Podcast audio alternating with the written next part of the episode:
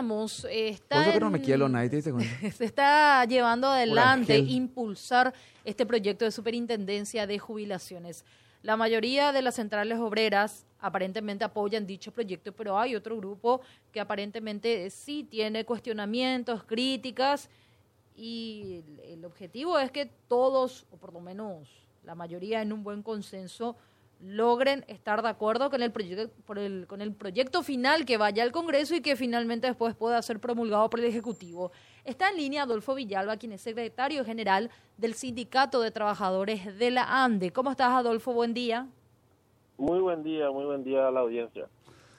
Bueno, Adolfo, eh, yo no sé bien dónde está la mayoría y no hace al fondo de la cuestión. Creo que la representación sindical en nuestro país es muy débil todavía y, sin embargo, este es un tema de interés eh, superlativo para todos los trabajadores activos y, y jubilados de nuestro, nuestro país. Este proyecto que suscriben algunas centrales sindicales junto con la UIP y el gobierno que se va a remitir, todavía no- se había anunciado para ayer pero no se concretó, de, eh, de creación de la superintendencia del Consejo Nacional de Seguridad eh, Social y compañía, ¿cuál es la valoración que tienen ustedes y, que, y un sector, entiendo, de organizaciones sindicales y sociales que critican de este proyecto?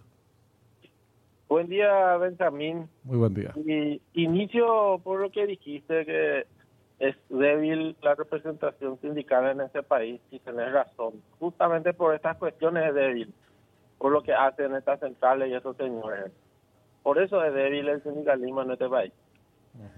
Eh, nosotros cuestionamos principalmente la, el uso de los fondos jubilatorios de PS.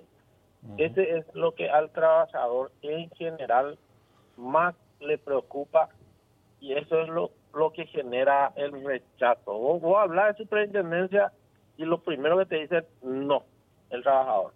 El que no entiende nada igual te dice no. De, de por sí genera rechazo esa ley. Entonces es muy delicado, no no es una cuestión que tiene que decidirse entre 10 personas. Y acá se fueron 10 presidentes de centrales a hablar, pero no le bajaron a su base la propuesta.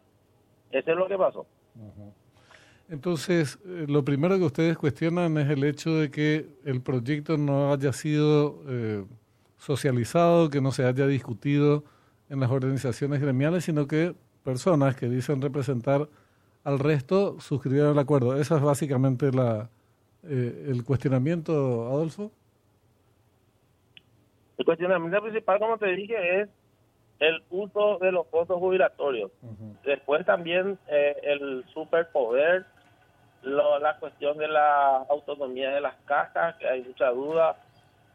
Eh, estas son cuestiones principales que preocupan. Eh, se hizo una mesa tripartita donde se fueron los presidentes como corresponde. Está bien que se hayan ido ellos a hablar ahí, son los presidentes, pero cuando llegaron a un acuerdo con la UIP, se negaron a hacer un congreso unitario, una plenaria con sus dirigentes principales o sus dirigentes agremiados a sus centrales. Hay que tener en cuenta que las centrales son eh, o centrales obreras que aglutina a sindicatos. Tienen muchos sindicatos, algunos sindicatos con membrete, otros sindicatos real, pero tienen sindicatos y a esa gente ya no le no, no compartieron ellos su acuerdo. Ellos nomás ya firmaron el acuerdo y no tenés, por ejemplo, gente de la OTET auténtica, por ejemplo, que no sabe nada. No, no se le llegó a compartir a ellos qué es lo que se fueron a firmar ahí. Esa es la molestia del sector de donde nosotros estamos, estamos con la OT, con los profesores, con, los- con varios sindicatos, con los jubilados. ¿Y qué van a hacer al respecto, Adolfo? ¿Qué, qué piensan, qué iniciativas piensan llevar a cabo? Nosotros este martes estamos pensando eh, hacer una movilización frente a IPS. Vamos a primeramente a, a exigirle al, a un pronunciamiento al presidente de IPS y a los, a los consejeros que se pronuncien con respecto a este proyecto y con respecto a la posibilidad de los usos de los fondos jubilatorios. ¿Están o no de acuerdo con esto? Alguien tiene que hacerse responsable cuando el día de mañana desaparezcan esos fondos jubilatorios y se conviertan en papeles y después eh, no pueda la gente eh, usufructuar su jubilación. Mm. Ahora vos sabes que eh, ya lo conversamos con compañeros tuyos de otras organizaciones en reiteradas ocasiones. Y si bien todos dicen superintendencia, tiene que haber un órgano que fiscalice desde el Estado, digo, un órgano contralor que evalúe permanentemente el desempeño de las distintas cajas, advierta si surgen problemas, sancione si éstas operan al margen de la ley o en contra de los intereses mismos de los aportantes a, esa, a esas cajas, pero eh, ya el cuestionamiento es abierto cuando se habla de cómo influye el superintendente en la gobernanza, en el gobierno de cada una de las cajas, particularmente del, del IPS, y cómo podría, junto con este consejo, eh, que no es muy paritario, que tiene una presencia mayoritaria del poder administrador de turno, del gobierno de turno, cómo puede disponer de los bienes inmuebles, de los recursos financieros, dónde aplicarlos y compañía. Pero no se llega al punto de decir, como estamos de acuerdo, pero no con este proyecto, proponemos este otro. ¿Por qué no proponen una ley, un proyecto de superintendencia que tenga exclusivamente las tareas de fiscalización y no de definición del funcionamiento interno de cada una de las cajas. Así es.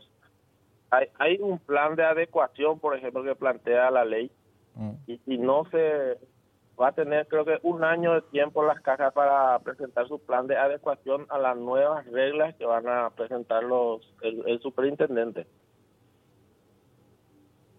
No, no, está bien. Eh, eh, no, sí, ese, ese es uno de los de, los puntos principales del, de, de, la superintendencia. Lo que te digo es por qué si ustedes rechazan este proyecto no presentan otro alternativo, según consideren que para ustedes sea, sea el correcto, porque si no, no es muy difícil abordar la discusión. Discutir, discutir sobre superintendencia, terminás discutiendo sobre los fondos jubilatorios o los bienes inmuebles de, del IPS. Entonces, frente a esta cuestión, eh, no, eh, todo el mundo dice no hay problema que se controle. ¿Y por qué no se limita eso normal a la superintendencia? ¿Por qué tiene que, por qué tiene que eh, utilizar los fondos de IPS? ¿Por qué tiene que entrar en esa parte muy sensible? Entiendo, por eso te, te insisto con la pregunta. ¿Por qué ustedes que están en contra de este proyecto no presentan otro proyecto alternativo? Es que nosotros no somos parlamentarios y tampoco nosotros no estamos, nosotros lo que estamos diciendo, Benjamín, es que está bien que ellos hayan hablado y se ha mejorado mucho la redacción. No se bajó a la base, no hay muchos muchos dirigentes importantes, sindicatos importantes, que no conocen lo que firmaron los presidentes de las centrales. Necesitaban un poco más de tiempo, ya que va a haber receso parlamentario ahora para que hagan su Congreso Unitario y ese debate que tenemos ahora, usted y yo, se pudo haber tenido en un mes, en dos meses, y probablemente se va a hacer alguna otra corrección y se va a presentar la ley. Ese es lo que no ocurre hoy. Por eso hay una molestia con, con, con las centrales obreras y por eso hay el rechazo. Desde el momento que hay una desconfianza, ya hay rechazo. Entiendo. Entonces, como iniciativa práctica, lo resuelto hasta el momento es eh, esta actividad que estás mencionando para el martes de la semana que viene en el Instituto de Previsión Social. Sí, vamos a presentarle una nota al presidente y a los consejeros para que se pronuncien, porque eh, hasta ahora hay un silencio, que se pronuncien con respecto a qué opinan de este proyecto y qué opinan sobre la posibilidad de la utilización de los fondos jubilatorios para los fines que conocemos quiere el gobierno. ese, ese realmente es el temor principal del trabajador. Yo la pasada ya le dije a alguien, ¿por qué no, no se dedica solamente a controlar? Si ellos dijeron eso y dijeron que para eso nomás es la superintendencia. Y si controlan bien y si mejoran la situación de las cajas, probablemente se ganarán la confianza para que algún día eh, utilicen los fondos no de, los fondos jubilatorios. Pero hoy esa confianza no existe. Por eso hay temor, porque hay muchos precedentes de impunidad cuando se, desaparecen los fondos, en varios casos. Entonces, eso genera temor. Por eso la gente tiene miedo de esta ley. Bueno, vamos a estar atentos a ver cómo sigue este tema. Gracias por tu tiempo, Adolfo. Gracias, a mí. Hasta mañana. Muy amable. Hasta luego. Hasta luego. Hasta luego.